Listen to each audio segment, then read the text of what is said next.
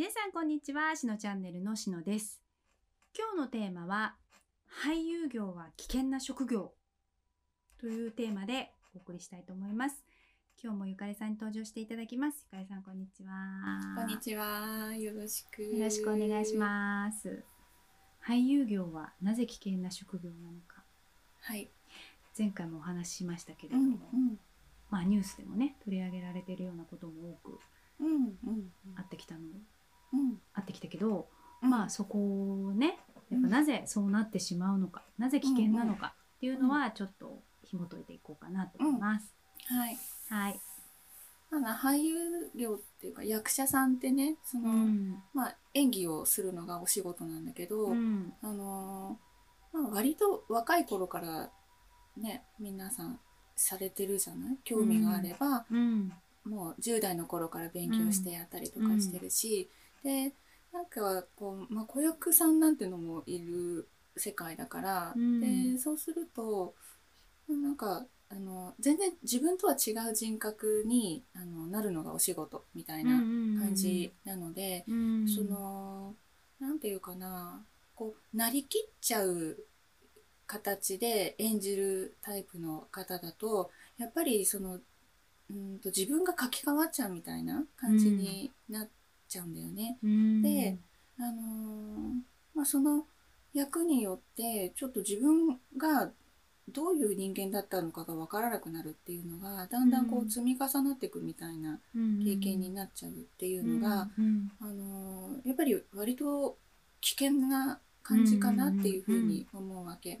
でその、まあ、役者さんじゃなくてもこう、あのー家族の中でこういう人っていう役割を、あの演じるというか、まあ、演じてるつもりなくてもその、まあ、娘としての自分っていうのがいたりもするわけだしだけど会社に行けばこう会社でのその在り方としての自分がいてっていうようなことはあるわけだよね。でまた友達といる時恋人といる時とか、まあ、いろんなところであの、まあ、全然求められるものが違くて求められるものによって自分が変化するっていう風になってるとやっぱりなんかどこに自分がいるのかが分からなくなるっていうことでもあるから、でなんかまあそそれはすごくあの大変なことだしでまして役者さんってなると、まあ、多くの方に見られてる。で、うん。そのイメージによって自分がこういう人間なんだっていうのが知らないうちにこう築き上げられていっちゃうわけだから、あのものすごく命がけの仕事っていう感じなのね。うん。であのあのテクニックっていうか技術として本当にそのなんていうかななりきるんではなくって表現をするという形でその表情なりうん。あの声色なりそういうのを変えるっていうことをもう身につけてらっしゃる役者っていうお仕事の方もいればうん。やっぱあのなんかあそうで面白いのがねその能ってあるじゃない？あのに、うん。日本の伝統芸お能の。面かぶってる、そうそうそう。う、ん。あれあれはあのあの脳波を測定するとあれってさ表情変えてないないじゃない？別にうん。譜面をつけてるし、うんうんうん。でもその悲しみを表すところになると脳波が悲しみになるのかか必ず。へえだからあのもう表現としてその本当に何て言うのかな。だから見てる側としては顔が変わったから泣いてるんだ悲しいんだじゃなくてもう何ていうかダイレクトにその悲しみを共有するみたいな感じになるんだけどそのテクニックが優れてる役者さんでとても評価されてる役者さんで同じようにじゃあ泣きな演技してくださいってやった時に脳波測定しても脳波に一切変化がなかったの。っていうか変化せずにだけど泣いてるっていうことがあったりするのね。面白い、そう面白いよね。うんだからなんかあの、まあ、そうそういうふうにテクニックでねその自分の表現を変えられるんだったらその自分の存在っていうものが揺らぐことはないけれど、うん。やっぱなりきりなりきってっていう感じだとまあちょっと本当命がけっていうことになっていく。自分もその感情に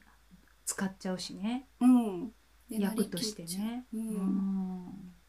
うん。でまあ、この間も言ったようにその社会の中で与えられる評価によって出来上がってくる自分っていうのが必ず誰しもあるし、うん、でうんと本当ねなんか逆らったことない人とかもいるじゃない。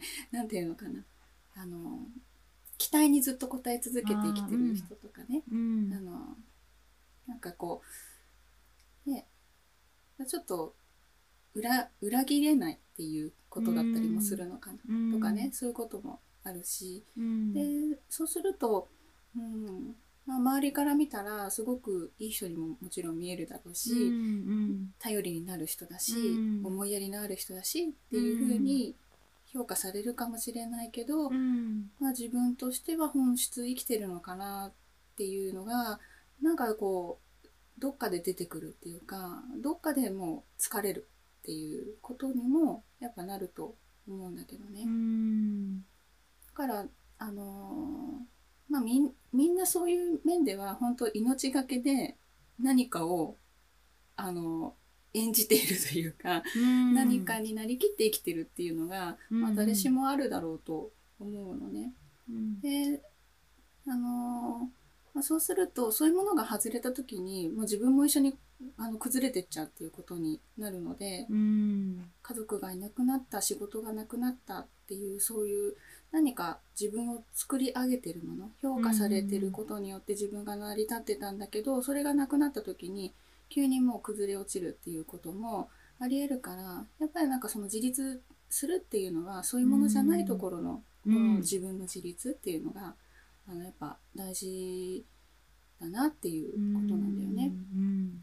だからあの誰にも評価されない誰にも褒められない誰誰のためにもならないっていうことを で、うん。一つ夢中になれることを見つけるとあなるほどいいと思う。うんうんうんうんもうこれはもう絶対に譲れないうん。ものすごく熱中できる、うんでも別に誰にも褒められない。お金にもならない。っっていうのがあるとあのだんだんとその自分っていうのがあの本当の自分って何だろうっていうのが見えてくるっていうことだと思うからね何でもいいんだけど絵を描くとかさ、なんか想像行為がやっぱいいからそう芸術的なうんことだったりね、うんうんうんそういうのを何か、あのやってってもらいたいしなと思うしあとやっぱり夢夢の中の自分っていうのが、うん。あの自立していくっていうのがあの一番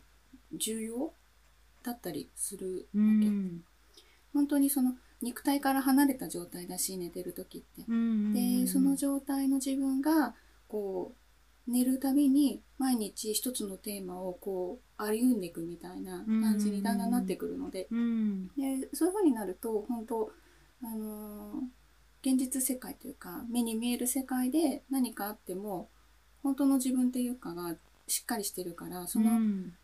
こう現実の世界で共倒れになるというかうんうん崩れちゃうことがないっていううん。ことにもなるし、この間言ったように死後の世界というか肉体から出た後にも、うん。まるで寝寝たかのようにいつも来てるところとか、えー、と寝た時の自分夢の中の自分っていうのにこう移動移行していくだけっていうことにへなるっていうことだよね。ね。私あるかな？自分がこれっていうやつ。皆さんはお持ちですか？そうだね。あるかな？あるといいと思うよ。ねあのー崩れないためにうん。自分がこれっていう楽しめるもの何か一つ見つけようということで今日のテーマは俳優私なんて言ったんだっけ？俳優業は危険な職業でした またね